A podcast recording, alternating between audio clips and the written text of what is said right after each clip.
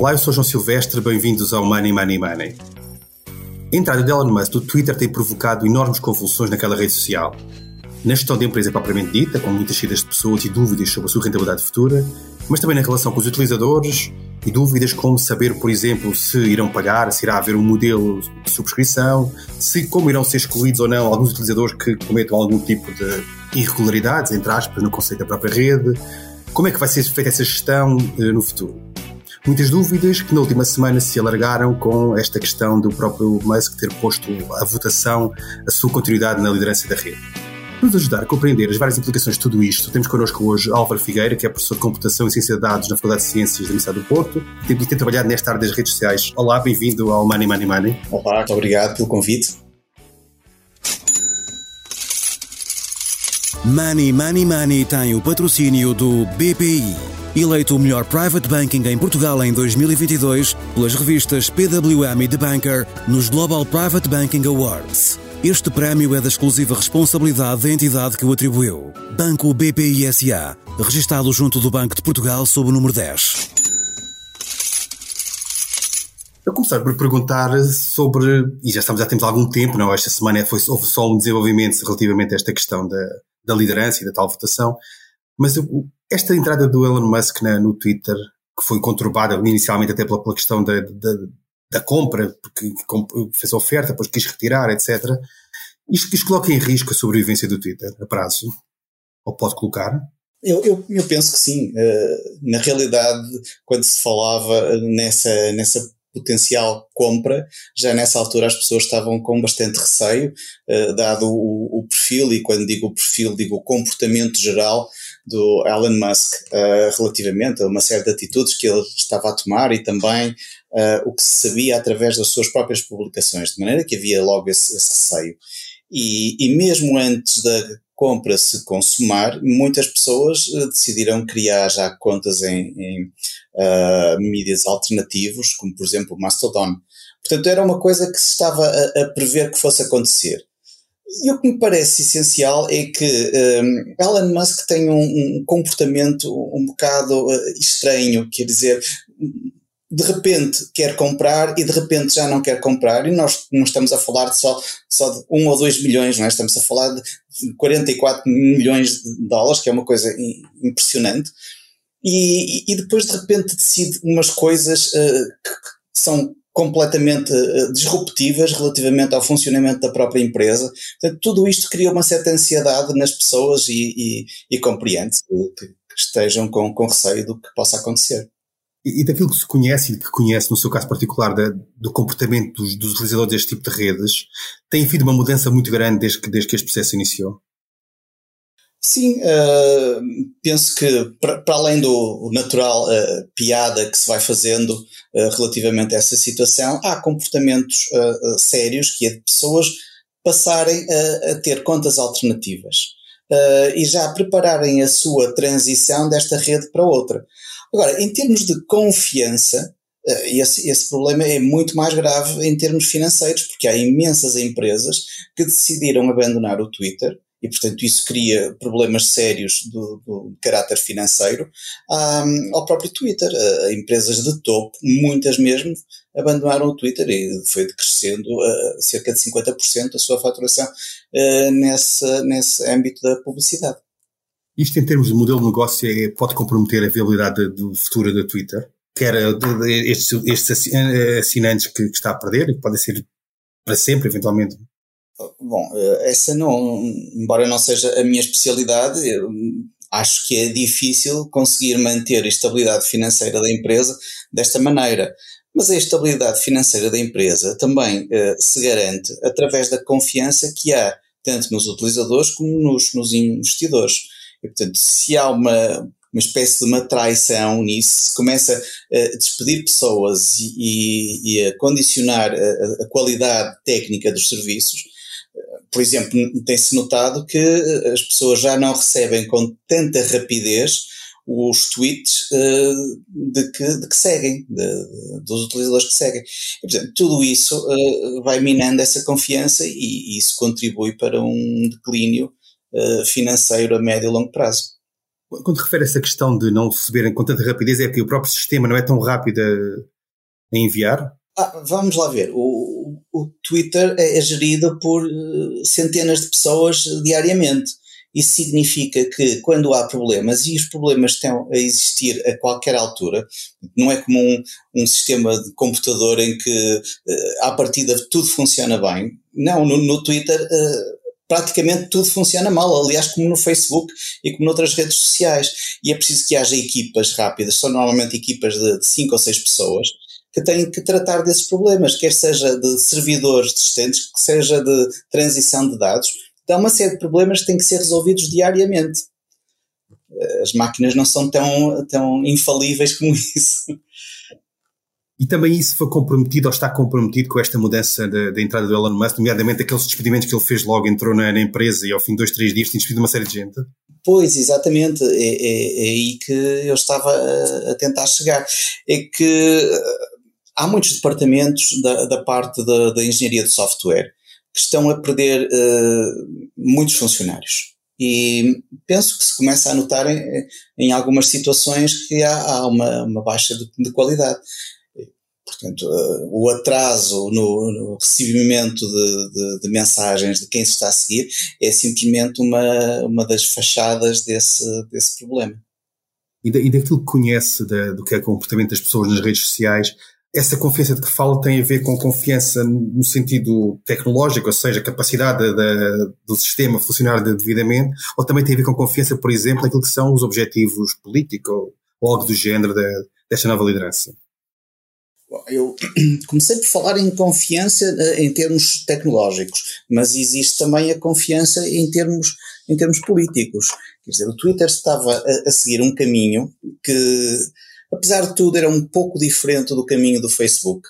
Quando houve o escândalo de Cambridge Analytica e, e quando houve eh, audições ao Mark Zuckerberg e as chamadas perguntas complicadas do, do Guy uh, Verhofstadt, penso que é assim que se diz o nome, o, o eurodeputado belga, um, nessa altura o Twitter já estava com algumas preocupações de evitar notícias falsas, de, quer dizer, preocupações simplesmente, não, não, não, tinha uh, consequência total. Uh, de verificar se alguns dados eram certos ou não eram certos, portanto, nessa altura já se notava que o Twitter era um bocadinho mais confiável do que o, do que o Facebook com o Elon Musk estas coisas mudaram muito. É? O Twitter marcou uma era ao bloquear a, a, conta de Donald Trump. Entretanto, chega o Elon Musk e a conta é reativada. E por outro lado, há contas de jornalistas que são canceladas. Eu acho que isto, isto é terrível em, em termos, em termos políticos, em termos de confiança, de como é que vai ser a gestão daquela rede. E parece que essa, essa, perda de confiança que terá acontecido com alguns utilizadores é permanente ou é algo possível haver alguma reversibilidade se outras práticas vierem a acontecer no futuro? Bom, eu sou utilizador do, do Twitter com, com, com mais do que uma conta, até por questões profissionais. acho que, pelo que eu tenho visto, nomeadamente em termos de, de Facebook, uh, vai haver sempre uh, muita gente que vai querer continuar no, no Twitter. Uh, o problema é que tipo de, de, público é que vai estar em cada uma das contas. Tradicionalmente, o Twitter, uh, no Twitter havia mais mensagens uh, interessantes, eram mensagens rápidas, mas que descreviam a situação. O Twitter era normalmente muito mais rápido que o Facebook para prever determinadas situações tinha outra, outra característica que é, é, é, um meio onde normalmente se discute mais questões, uh, não a fundo, mas se discute mais, enquanto que o Facebook, os posts são tipicamente mais consensuais. Uh, eu penso que com isto é capaz de se alterar um bocadinho o tipo, a estrutura do, do público que, que vai frequentar o, o Twitter. Uh, neste sentido, o que me parece que poderá começar a haver é mais populismo mais demagogia e, portanto, é uma pena que isso aconteça. Parece-lhe que a memória também tem estudado a questão das fake news ou de informações erradas e falsas pode agravar-se no cenário desse tipo, no Twitter? Sim, sem dúvida, eh, muito mais. Eh, e este é um problema transversal a todas as, as a todas as redes sociais. Uh, penso que o Twitter tinha dado passos importantes para se demarcar uh, disso e, e, lutar contra essa proliferação de, de fake news e, e, de populismos e de, de, práticas que podem lesar as pessoas, quer seja fisicamente ou de outras formas. E, e, com a gestão do Elon Musk, que agora diz que se vai embora, é? Um, as coisas mudaram e as pessoas ficaram realmente mais preocupadas com quais seriam uh, os objetivos, qual seria a missão uh, da rede. E, e, neste contexto de redes sociais com milhões e milhões e milhões de, de entradas e comentários, etc., de alguma forma eficaz do ponto de vista tecnológico de travar pelo menos uma parte relevante daquilo que são as fake news que circulam? Sim, sim. Um, há sempre muitas coisas a fazer. Quer dizer, uh, tipicamente havia uh, há três abordagens. Uma delas é ter um conjunto de pessoas que, com um, uma série de regras, classificam as, os posts, se aquilo deve ser publicado ou não. Outro é simplesmente atrasar um pouco esse processo e encontrar um conjunto de sábios, experts, que até são uh, exteriores à empresa, e eles é que condicionam o que é que é verdadeiro, é uma espécie de oráculo, que também é extremamente discutível. E existem um, formas tecnológicas para a detecção de, de fake news. Eu, eu, estive envolvido em, na criação de alguns desses sistemas, também tem havido uma evolução bastante grande uh, entre o que é que se fazia há cerca de 5 anos e o que é que se faz agora. Atualmente, procuram-se padrões, padrões muito difíceis de serem detectados pelo ser humano. Padrões na maneira como as pessoas se expressam, eh, relativamente a que entidades mencionam, qual é a emoção prevalente no, no post, qual é o sentimento. Por exemplo, num dos meus últimos estudos percebeu-se que a negatividade eh, seguida da ansiedade é típico das fake news. Portanto, este tipo de estratégias podem lançar alertas para que depois as pessoas não percam tanto tempo a olhar para todos e olhem só para alguns e consigam uh, perceber uh, se são problemáticos ou não. Portanto, existem neste momento muitas soluções tecnológicas, até de detecção de hate speech. É, aí é uma evolução notável mesmo. Como, como é que essa, já agora, só termos aqui, de dar aqui um exemplo, como é que esse tipo de negatividade e ansiedade é detectado em termos de palavras? Tem a ver com conjugações de frases, palavras, a formulação dos verbos, não, como é que funciona? Sim, hum, portanto, isto é, isto é fácil. Qualquer aluno saído de um, de um curso de, de, ciência dos computadores consegue fazer um programa que consiga hum, retirar ou extrair os sentimentos e as emoções presentes num, num post. Isto porque já existem bibliotecas, muitas, uh, criadas em várias universidades prestigiadas norte-americanas, mas também fora delas, que um, através de um, de, um, de, um, sistema conseguem dizer quais são as emoções mais presentes num, num post. Além das emoções, conseguem detectar qual é o, o, tom em termos de sentimento, se é positivo, se é neutro ou se é negativo. Algumas até com alguns graus de, de variação. Isto é feito não só pelas palavras, Portanto, as palavras são classificadas e cada biblioteca tem a sua classificação de palavras, como também é feito através de uma aprendizagem por máquina, em que a máquina tenta um, chegar à classificação humana e depois é reproduzido noutros casos. O grau de fiabilidade é claramente superior aos 50%, ou seja, pode, pode ser usado nós estamos, estamos, quando falamos de fake news, há, há vários graus, no fundo, de, do problema. É? Temos desde aquilo que são os factos completamente errados, por exemplo, dizer que o Primeiro-Ministro esteve na Rússia na semana passada, e depois há aquelas, aquelas nuances mais, mais difíceis de discernir do ponto de vista factual. É possível também, do ponto de vista tecnológico, de, de dividir esses casos ou é mais difícil? Uh, ora bem, isso foi uma mudança que eu fiz na, na, minha investigação há cerca de dois anos atrás. Quer dizer, eu comecei realmente por tentar identificar. Primeiro comecei por tentar identificar o que é que é relevante do ponto de vista jornalístico, mas fazê-lo automaticamente. Depois eh, embarrei com as, as, fake news e tentar detectar as fake news e, e fiz alguns desenvolvimentos interessantes. Mas mais recentemente eh, fui precisamente por esse caminho que, que indica que é uma coisa são as notícias falsas, outra coisa é a desinformação. E quer dizer, uma notícia falsa pode ser dita ingenuamente ou sem querer. Um, desinformação é quando se propaga uma notícia falsa que intencionalmente se pretende enganar alguém. Ora bem, isso é muito pior, do meu ponto de vista, uh, e, além disso, é mais simples de ser detectado. Porque quando se tenta enganar alguém, utiliza-se um tipo de discurso que é mais fácil de ser detectado. Lá está, por ansiedade, por negatividade, uh, por esse tipo de emoções.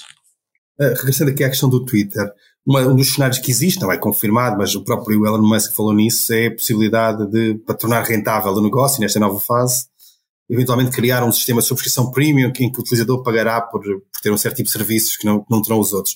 Acho que do ponto de vista da situação em, em que o Twitter está agora, da, desconfiança que existe em muita gente, isto é um caminho que pode ser eh, viável a prazo ou ainda vai afetar mais a confiança e deixar mais no, na, na, rede aqueles que provavelmente não se quer que estejam na rede. E eu acho que essa decisão é absolutamente espantosa uh, de se ter que pagar para se verificar uh, o, o, perfil. Aliás, porque não se verifica nada de especial, é mesmo só fazer o pagamento. O pagamento são cerca de 8, 8 dólares por mês uh, e isto é, é, um, é um disparate do meu ponto de vista. É claro que é uma fonte de financiamento. Agora, recentemente, quando houve a tal poll relativamente à manutenção do Elon Musk como CEO, uh, uma consequência foi que uh, as pessoas acharam que só poderia votar quem uh, tivesse o seu perfil verificado. Ora bem, o que se está a falar, no fundo, para uma rede social que tem cerca de 350 milhões, estamos a falar de referendos a nível mundial. E referendos que se podem fazer assim, por nada. Quer dizer, eu de repente posso referendar uh, a eutanásia a nível global, posso referendar uh, uma outra coisa qualquer. E eu acho que isso é, é, é, é, terrível e extremamente perigoso. E pior, esse referendo só fica disponível para quem tiver pago os tais 8 dólares, que sabemos que podem ser incomportáveis em, em muitos, muitos países. E, e parece que esta reação rápida que, os utilizadores do Twitter estão a ter em relação aos vários acontecimentos que a empresa vai tendo, é, é um problema só do Twitter ou é uma forma também de uma, uma, o resultado daquilo que é a relação das pessoas em geral com as redes sociais? Portanto, mudam rapidamente, qualquer tipo de desencanto, fal, falas mudar para outra ao lado. Isto é um processo normal em redes sociais não é normal. É, sim, as pessoas mudam de redes sociais, mas não é normal, é mais normal de uma geração para a outra, não é? Uma geração de Facebook que passou para uma geração do Instagram e provavelmente uma geração até do, do TikTok. Uh, portanto, eu não acho que seja tão simples de mudar, porque se deixa muita coisa numa rede, deixa-se os seguidores. Seguidores é uma, é uma riqueza muito grande para quem tem uh, redes sociais. E não é só os seguidores, é quem se segue. Portanto, não é assim tão fácil como isso mudar de uma, de uma rede para outra. É por isso que algumas pessoas até dizem: Eu já estou a mudar-me para aquela rede, registrem a minha conta. É, portanto, esse é o maior ouro que as pessoas têm numa, numa rede social.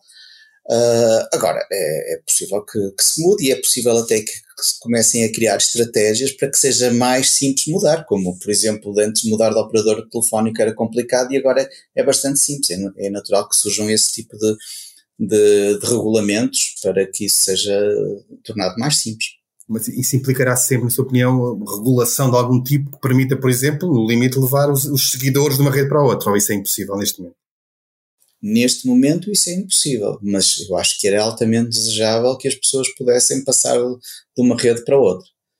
Agora, isto, claro, é um abalo terrível para cada, cada empresa, cada rede social. Uh, portanto, o, o problema lá está, eh, encalhamos de novo com a confiança que as pessoas têm. Elon Musk tem um comportamento absolutamente errático. E quer dizer, enquanto as pessoas virem isso, não se sentem confortáveis a manterem a sua atividade em termos de, de crítica, em termos de análise, de, em termos de expressões que são publicadas, porque não sabemos ao certo o que, é, que, é que vai acontecer. E depois corre-se o risco de se perder todo aquele histórico. E parece-lhe que esta, esta, esta eventual mudança na liderança, que agora foi votada e que a maioria das pessoas quis que, ou quer que ele saia, muda alguma coisa a esse respeito enquanto ele continuar a ser dono do Twitter ou pode ter algum efeito de, de reforçar a confiança? oh, Joel, isso é mais ou menos como ter a certeza que alguém nos estava a conduzir para o, o abismo e de repente essa pessoa sair do volante, mas não sabemos exatamente quem é Onde que é vai foi, ficar a conduzir. uh, de maneira que não é mau, não, não é mau que ele, que ele saia. Pelo menos eu sinto-me mais confiante se ele, se ele sair. Mas agora quem é que vai para lá, não sei, pode ser uma, uma, uma operação de, de fantoche, simplesmente, colocar o chamado testa de ferro. Não sei, espero, espero que não. Se fosse, por exemplo, alguém, não estou a pensar em nenhum nome em particular, mas alguém com, que desse credibilidade e que fosse visto como alguém sério, que geraria o Twitter de uma forma isenta e imparcial, poderia ser uma solução ou, ou nem assim? Julgo que sim, julgo que isso teria muita importância. Também é preciso não esquecer que o, que o Elon Musk adora estar envolto em, em polémicas e, portanto, é como se diz, uh, uh, a má publicidade é boa publicidade e, portanto, é natural que ele também pretenda esse tipo de coisas e no culminar isto pode ter sido tudo pensado desde o início. Não me parece, mas uh, de facto é que o Twitter está a ter muita publicidade com isto e é natural que as pessoas queiram aderir até para ver o que é que se está a passar quando acontece algo de grave na, na, na, estrada, toda a gente para para ver o que, que, é que aconteceu. Portanto, é natural que no Twitter isso também aconteça por causa disto. E, e nota-se alguma diferença entre os vários tipos de utilizadores na reação a este novo, novo Twitter? O que é que se pode saber em relação a isso? Ainda é um bocadinho cedo. O que eu tenho notado em termos de opiniões é que as pessoas estão à espera para, para ver o que é que acontece. Nota-se na análise dos tweets que há muita ansiedade relativamente a isso. Mas é difícil de discernir se se trata simplesmente de ansiedade relativamente à liderança no Twitter, se é ansiedade relativamente aos tempos que vivemos, portanto, com a guerra na Ucrânia, imensas crises em todo, em todo o mundo. Portanto, neste momento eu não consigo fazer esse tipo de análise. O que eu noto é que nos tweets cada vez há mais ansiedade. E no caso dos tweets, está a falar em geral ou no caso dos tweets sim, sim, em, português? E, e no em caso português? Em língua inglesa, mas, mas provenientes de todo o mundo. E no caso português, alguma conclusão que se possa tirar? Não, eu não, não estou a, a seguir tweets em geral em português só em, em, meio académico, portanto não consigo ter uma, uma amostra suficientemente boa para, para dizer alguma coisa sobre o caso português. Bem, nós estamos a chegar ao, nosso, ao, ao, final do nosso, do nosso episódio. Colocava só uma, uma, última questão para terminarmos. Falou há pouco daquela ideia de que a mudança de, de redes tendencialmente tem a ver com uma diferença geracional, não tanto com reações a coisas deste tipo. E qual é que, se tivesse que projetar, o que é que vai acontecer? Onde é que as novas gerações estarão daqui a 10 ou 15 anos? O que é que, é que projetaria? Bom, as, as novas gerações gostam muito de publicar em, em stories e não tanto em posts, que é uma coisa interessante. Gostam de que as coisas apareçam durante um certo período de tempo e depois desapareçam. E, e, mas, no entanto, gostam muito de ver o que é que está a acontecer com os outros. Portanto, eu apostaria que uma rede que se transformasse numa, numa breve cronologia de pessoas com acesso reservado a determinados momentos da sua vida, isto iria ter muito, muito sucesso. É o, que eu, o meu entendimento das últimas reações. Bem, assim terminamos mais um episódio do Money, Money, Money. A edição esteve a cargo de João Martins. Não se esqueça, enviem questões e sugestões de temas para o e-mail economia.expresso.empresa.pt. Até lá, estou muito bem conta da sua carteira. Money Money Money tem o patrocínio do BPI, eleito o melhor private banking em Portugal em 2022 pelas revistas PWM e The Banker nos Global Private Banking Awards. Este prémio é da exclusiva responsabilidade da entidade que o atribuiu. Banco BPI SA, registado junto do Banco de Portugal sob o número 10.